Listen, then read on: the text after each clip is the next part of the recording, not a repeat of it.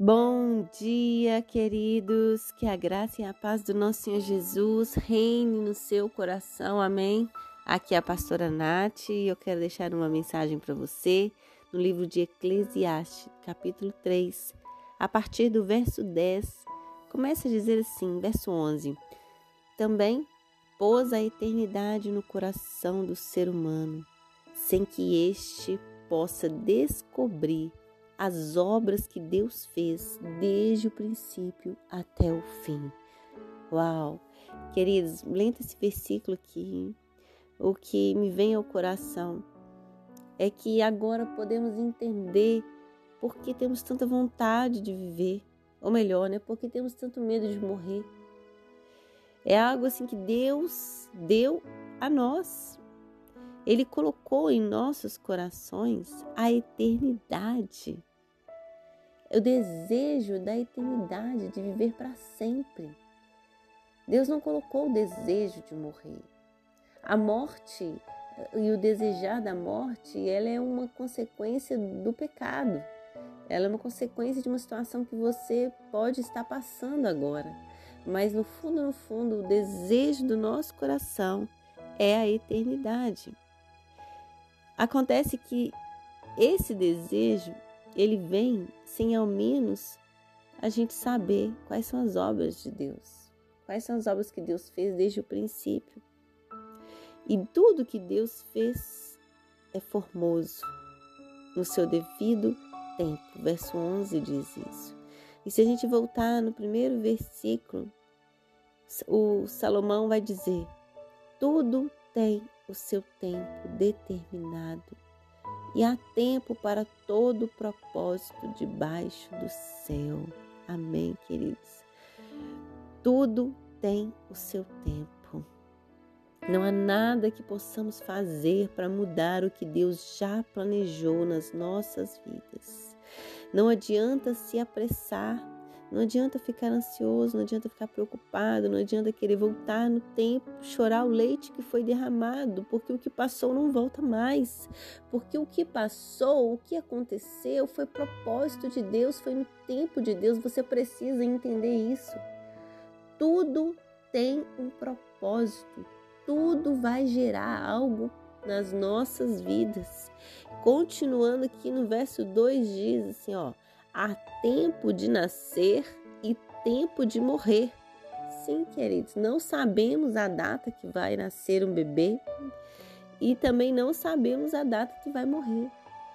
O que podemos ter certeza é que quem determina quem nasce é o Senhor e quem determina o dia que vai morrer também é o Senhor. Não nos cabe não adianta nada que possamos fazer. Muitas vezes falamos isso. Ah, fulano morreu por causa de negligência médica. Ah, nossa, se eu tivesse ido um pouco mais rápido no socorro, talvez fulano não teria morrido. Não, queridos. Não existe isso. Nós não somos nada, nós não podemos mudar o, o curso da vida, o propósito de Deus para a vida. É Deus que determina todas as coisas, não existe se. Há tempo de nascer, há tempo de morrer. Talvez você se culpe pela morte de alguém. Talvez você tem remorsos em pensar ah, por que, que eu não curti mais a pessoa, por que, que eu não fiz isso, talvez eu não teria acontecido isso com ela. Não, queridos, não e não e não. Pare com isso. Aceite que a vontade de Deus é soberana. Ele tem um propósito para todas as coisas e também para o nosso bem. E olha aqui o que, que ele vai continuar dizendo. Verso 4: tempo de chorar e tempo de rir. Isso significa que os momentos das nossas vidas, infelizmente, não serão só alegrias. Terá choro também. Tem tempo que vamos chorar, tem tempos que vamos sorrir tempo de procurar e tempo de perder. Oh, Jesus, como é difícil perder, não é verdade? Nossa, nós não conseguimos aceitar certas perdas das nossas vidas. E eu não estou falando só de perda de pessoas não, que amamos, perda de coisas mesmo. Não conseguimos perder. Mas aqui ele começa a dizer: é tempo de procurar, ou seja, é tempo de conquistar, buscar novas coisas, mas também tem o tempo de perder. Você precisa aceitar todas as coisas porque elas têm um propósito. Verso 7: tempo de ficar calado e tempo de falar. Uau! Como precisamos aprender isso, queridos? Principalmente o tempo exato para falar e o tempo exato de ficar em silêncio. Muitas vezes erramos por isso. Não sabemos. Não temos domínio próprio, não conseguimos controlar a nossa língua. E aí vem as consequências. Mas o fato é que o propósito era tempo de se calar e tempo de falar. O que você faz, a escolha que você faz nesse tempo aí determina as consequências que virão. Mas é tempo para todas as coisas debaixo do céu. Tempo de guerra e tempo de paz. Sim, queridos, esse é Eclesiastes 3. O livro de sabedoria que nos ensina muito sobre a vida, sabe? Se você puder, leia o livro. São poucos capítulos, são 12 capítulos. Você lê ele rapidamente e você vai ver o quão você pode trazer para a sua vida. Que nesta manhã nós possamos entender que a vontade de Deus é soberana, que há um tempo para todas as coisas e que Deus colocou no nosso coração a eternidade, o desejo de viver. Então, viva, viva conforme o propósito de Deus, viva segundo a vontade de Deus.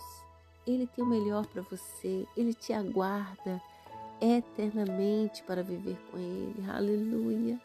Obrigada, Jesus, pela Sua palavra. Obrigada por ter inspirado homens sábios para nos ensinar, Deus, como é a vida e quais são os seus propósitos.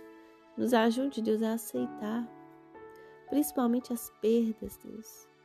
Nos ajude, Deus, em nome de Jesus, a aceitar os momentos difíceis, os momentos de tribulação Sabemos que há um tempo para todas as coisas: tempo de plantar, tempo de colher, tempo de plantear e tempo de saltar de alegria, tempo de chorar e tempo de sorrir, aleluia, tempo de derribar e tempo de construir.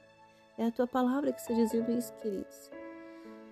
Oh, Pai, é a tua palavra, Senhor, que está dizendo isso para os nossos corações nesta manhã. Obrigada, Jesus. Possamos aceitar em nome de Jesus, ajude cada um de nós, Pai. Amém, queridos. Que Deus te abençoe.